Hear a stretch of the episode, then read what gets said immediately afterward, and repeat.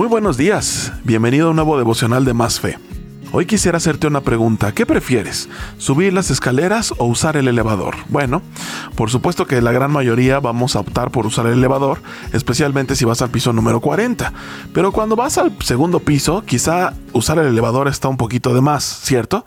Porque además de que vas a esperar mucho tiempo a que venga el elevador y probablemente llegues más rápido si usas las escaleras, es una oportunidad para hacer un poquito de ejercicio. Y quizá al principio cuesta trabajo, pero más adelante vas a poder desarrollar suficiente fuerza como para subirla sin ningún problema.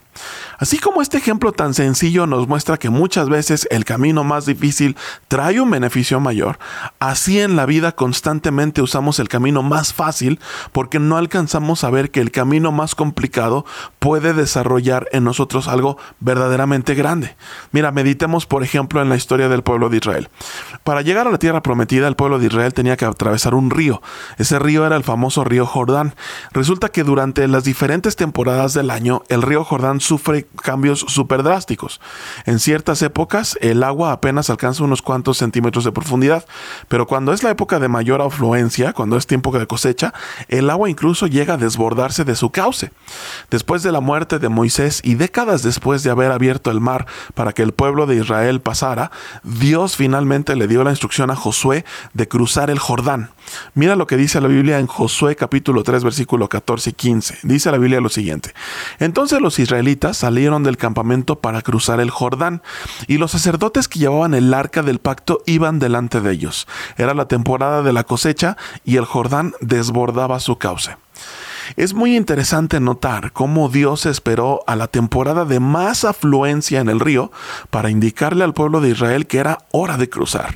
La instrucción de Dios fue crucen y el pueblo se enfiló y los que iban hasta adelante tuvieron que tomar una decisión cruzar un río cuyo nivel se desbordaba, vamos, muy probablemente sin saber nadar y cargando el arca, o desobedecer y esperar a que el cauce bajara.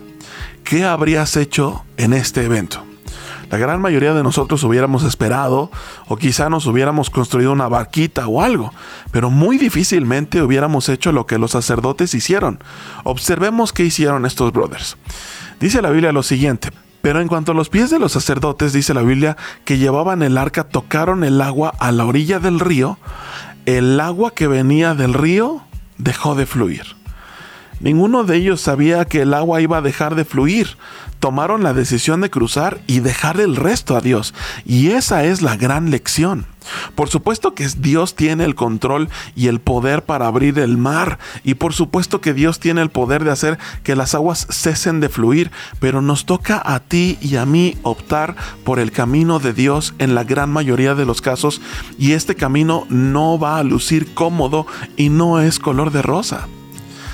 Esta decisión de meter los pies al agua viene de haber puesto más valor a la instrucción de Dios que al peligro que presentaba el camino por delante.